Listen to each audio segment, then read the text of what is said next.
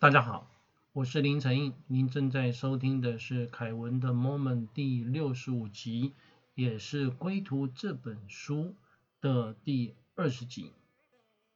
我在这个频道分享自己人生中有特殊感触的一些事情，希望这些点点滴滴让您觉察到不一样的人生。好，继续和大家聊《归途》这本书，以及。我看这本书，随着内容的推进的一些感想。作者理查，他进到印度之后呢，好，在开始在寻找他心目中真正能够皈依的方向和老师。但是遇到各种奇人异事，也到了不同的地方参加不同的会议，他能够去的地方，他发现说。好像还没有真正的能够让理查他自己的话哈，完全真心的投入。接着呢，他就到了一个地方叫做瓦拉纳西亚。他最知名的就是在恒河旁边的玉街。如果大家有看过印度相关的电影，常常会有这样的画面啊，在河旁边，然后啊。有一些的阶梯，那么有人在中间可能沐浴，呃，也有这种已经过世的人啊，那么他们在这个地方进行火葬，因为很多印度人相信哦，待在恒河边的瓦拉纳西这个地方等死是很大的好运，因为他们心中的主就是希瓦，他会亲自啊在垂死的人的耳朵旁边呢。啊来跟他讲至尊主罗摩之名啊，这个是书上的片段了哈。那当然，因为是宗教的关系啊，所以我就想说呢，毫不特别的说明这本书它有趣的地方是在讲他求道的过程里面遇到了一些不可思议的事情，还有传说中的人事物啊，跟他自己思想的慢慢的演进啊，我觉得这个是。啊，比较有趣的地方，所以理查他就走到了可以看到火葬现场的高处，然后看着这个火葬的真实的画面。当然，我想我们很多人都历经了呃生离死别哈，也都经历过啊。但是大多数的人在真正最后这一关的时候啊，是把呃亡者，也就是说呢，这个过世的可能是亲友啊。的遗体送到火葬场里面啊，那火葬场里面他们火化了之后，就把骨灰啊，然后给家属这样子。那理查他只是在现场看这样子的情况，他的心里的感触是什么呢？这就是人人身体最后的真实的结局。无论种族、性别、国籍、宗教、教育背景。财富、地位，时间一到，所有的身体都会被时间之河冲走。他现场看的是在恒河旁边，但是想的是什么？自古以来从来没有改变的，很多帝王希望追求长生不老药，哦，像当年的秦始皇，哦，特别还派了徐福到海外去找，但是秦始皇走的比一般人还要早。所以各位，这个是没有办法逃过的哈。那有人会避讳去谈这样的事情，但是对于正在追求真理的作者哈，就是理查他来讲的话，是他一直在做思考的事情。他为什么要从美国到欧洲，靠着搭便车徒步一路到了印度啊？因为他觉得那里有一个呃能够解答他心中疑惑的东西。当然，选择这样的东西其实很辛苦了哈，因为也没什么钱嘛，所以有时候睡在河旁边，有时候睡在树下。那他会跟当地人讨一些谷类来吃，这就是他选择的生活。好，从美国这个富裕的地方啊，到印度去，因为一个力量推着他在走，多看多学。那么接着在一次机会里面呢，他听说有一个圣地。叫做帕修帕提纳，在这里的晚上祷告哦，一定能够实现。那么这个地方在哪里呢？在尼泊尔加德满都的山谷，他和好几千人一起到这个庙里面去啊。那他因为外国人的关系没有办法进去，但是他还是在外面啊，用祭火的灰烬涂满全身进入这个庙。这种刻骨铭心的记忆的话，让他会想说：我的信仰到底坚不坚定？我的人生方向的话，到底在哪里？那接着呢，他既然啊到了这边，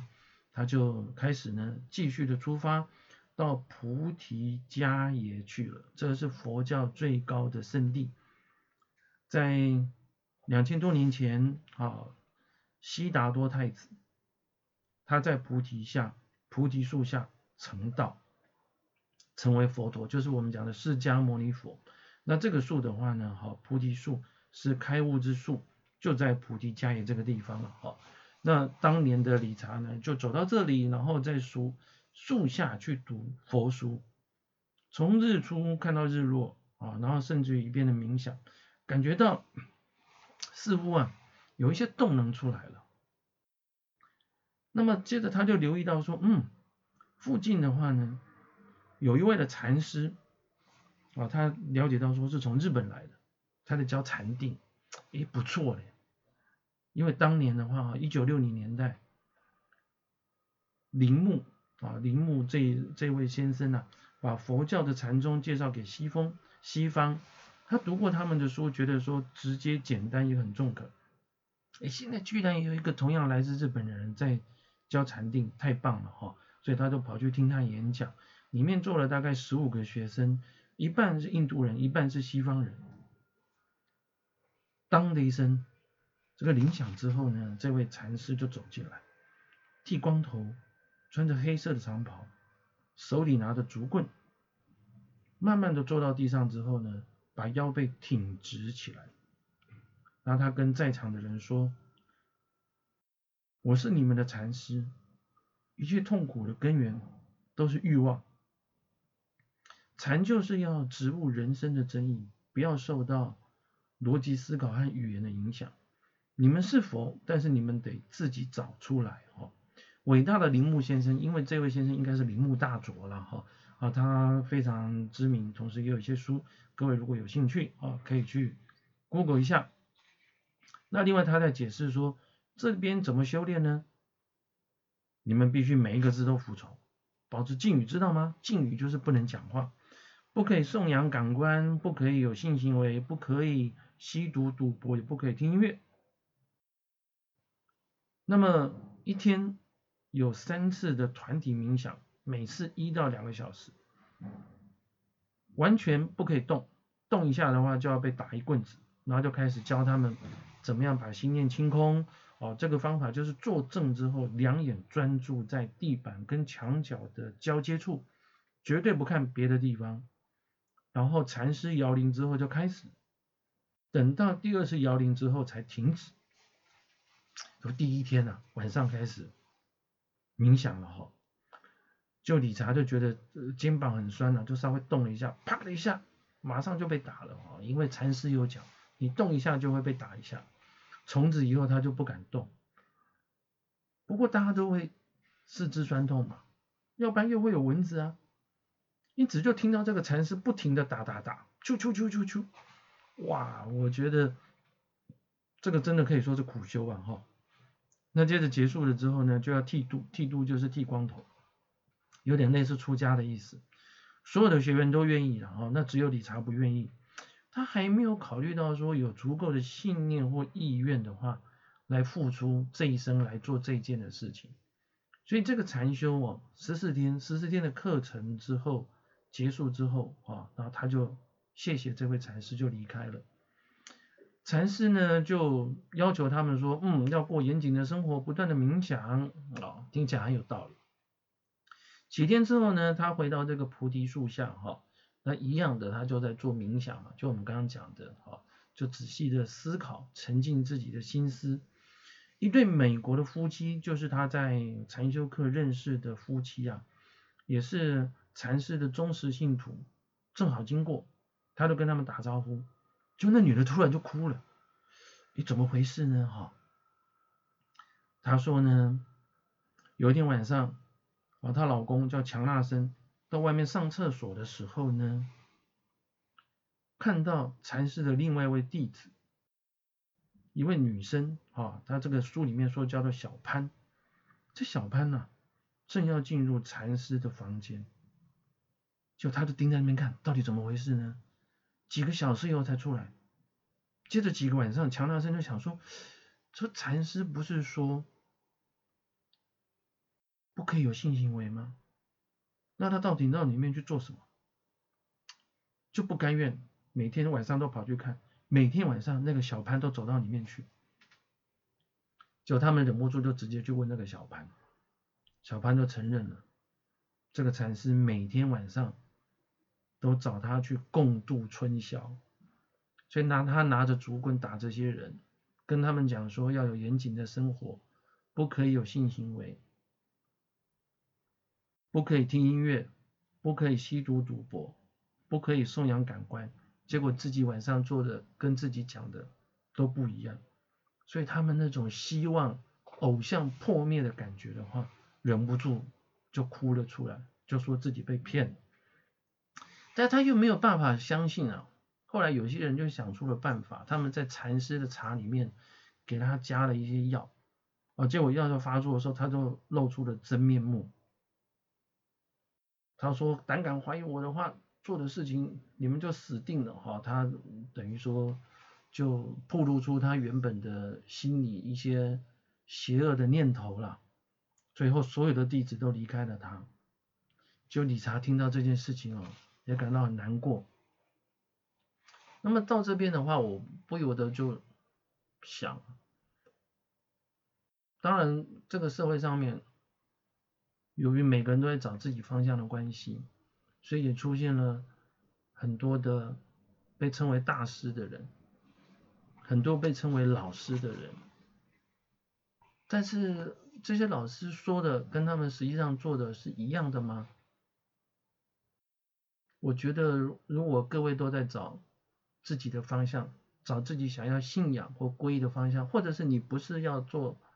跟宗教有关的东西，只是想要了解，或者是有疑惑，对人生有所疑惑，那对于你所想要去拜他为师的人，不妨哈仔细的思考，听其言之后还要观其行，真的能够符合之后。你再去跟着做，我想这样子比较不会失望啊。那后来理查的话呢，哈，他离开了这边呢，他就遇到了一位来这里教内观禅修的老师哦。这个庙是一个缅甸庙，这位老师叫葛印卡。那听到这里，可能有些朋友呢，哈，就会非常感到非常熟悉了哈，因为葛印卡这位禅师非常有名。那他的课程的话呢是十天啊，其他也有十几个同学啊，这些同学都称他为格印卡吉。他非常的推崇这位老师啊，他说到说格印卡有聊起自己的人生。一九二四年的话，出生在一个印度家庭，但这个印度家庭啊是在缅甸做生意，因为家里其实还不错，蛮有钱哦，可以说名利双收。但是他长期的偏头痛，还有再加上他心里有一些的问题啊，说过得蛮悲惨的。一九五五年的时候呢，哈，他遇到一位老师啊，才改变了他的人生。他说佛从来不曾创立宗教，各位这个还蛮重要的，就是当年的佛陀，他有说他带领的是一个宗教吗？没有，他。跟他的弟子或追随他的人分享的是解脱之道，所以他说呢，他教我们呢内观禅修，就是如实的关照，这是印度最古老的冥想方法，诶，也是讲冥想啊，但是讲内观。那内观这个方法有什么不太一样呢？啊，所以我也特别啊上了葛印卡啊。相关的网站，这位老师相关的网站啊，去跟大家分享。那么这个网站里面讲到说，所谓的内观就是能够把痛苦从根拔除，是生活的艺术，让每个人都能够对社会有正向的贡献，能够净化心灵，让我们以平稳的心态去面对人生。那内观的话，就是他们所传授的这个内观禅修了，哈，不是盲目的信仰，也不是哲学或知识上的满足，不是敬仰、度假或社交的活动，也不是对。日常生活苦难的逃避，嗯，我觉得蛮有意思哦，它就是一个方法，所以这边强调说，其实不同宗教的人去学习这个东西，虽然我自己没有学习过啊，但是我也听过格印卡老师的大名。那理查跟他学习了一段时间之后，觉得很有收获，然后后来呢，格印卡也邀他到在孟买所举行的课程，啊，理查也答应了，他就会在游历一段时间之后的话呢，啊，过去。这是很难得的经验。接着，理查去了加尔各答，因为他在云游的过程听到有一个无私的灵魂，这个灵魂的名字叫做这个人了哈，因为他的灵魂是无私的，所以我们称他无私的灵魂。德雷莎修女，哇，应该是大家是如雷贯耳啊，曾经得过诺贝尔和平奖的一位修女。结果理查真的去加尔各答，那也真的见到了德雷莎修女。当他见到德雷莎修女的时候，这位修女正在做的事情让他吓了一跳，丈二金刚摸不着头脑，怎么回事呢？我会在下一次的内容和大家分享，请记得对我们的节目订阅啊，并做评分，祝您健康平安，我们下次再会。